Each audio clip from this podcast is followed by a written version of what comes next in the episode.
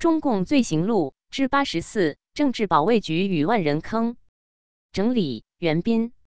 大纪元二零二二年八月四日讯，政治保卫局是一九三一年春中共效仿苏联秘密警察契卡，在中共苏区设立的专事政治镇压的专政机构。它负有监视全体党员、人民与所有高级干部之责，有权随时拘捕、审讯与处决每一个被认为有反革命嫌疑的人。除了党的高级人员需要报告中央政治局审查议决外，中下级干部及普通平民的处决根本不需要任何机关的核准。据后来脱离中共的红军高级将领龚楚在《龚楚回忆录》中披露，政治保卫局逮捕人民或干部，大多在夜间执行时，往往不说明理由，第一句话便是“保卫局请你去问话”，说完便把人带走。反抗是绝不可能的事。被传去问话的人，多数是从此失踪了。失踪的人绝不会宣布任何罪状或透露任何消息。国家政治保卫局就像一条绞索，套在苏区每一个人民和干部的颈上。他高兴时可以让你在圈子内多活几天，不高兴时只要将绞绳收紧，便要你的命。他又像一个恐怖的魔影，时时刻刻跟随着你，使你由出生到死亡，始终在他的控制之中。一九三四年六月中旬，国军的第五次围剿令中共军队严重受挫。在这种形势下，中共最高领导层决定突围。为了保证突围时没有逃跑及投降之类事件，周恩来下令政治保卫局进行大规模整肃，对其不信任的红军官兵和老弱病残进行予以清除。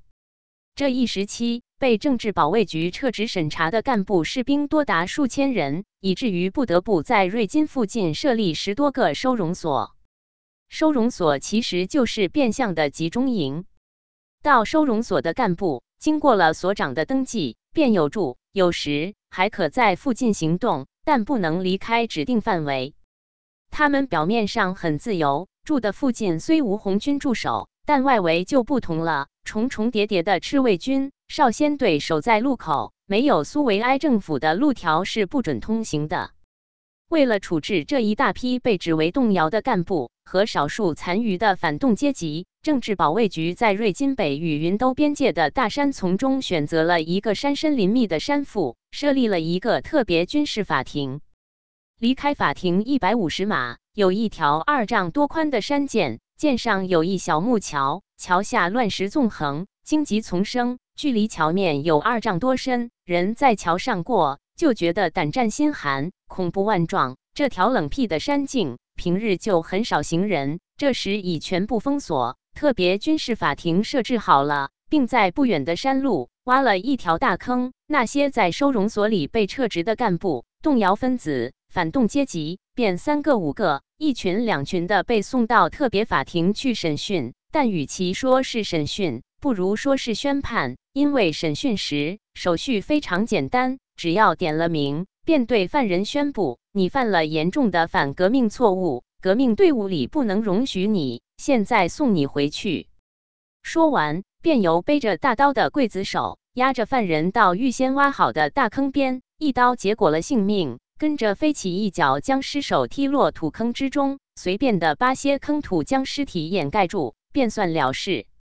另外一种最残酷的死刑，便是要犯人自己挖坑，挖好后就对他一刀杀掉，或者将犯人推落坑去活埋。这种残酷的历史性大屠杀，直到红军主力突围西窜一个月后才告结束。后来国军进入苏区几个月之后，中共所制造的超历史残酷的大屠杀才为人所发现。万人坑这一恐怖的名词，始为苏区以外的人所知。其实区内的人民早已闻之战栗了。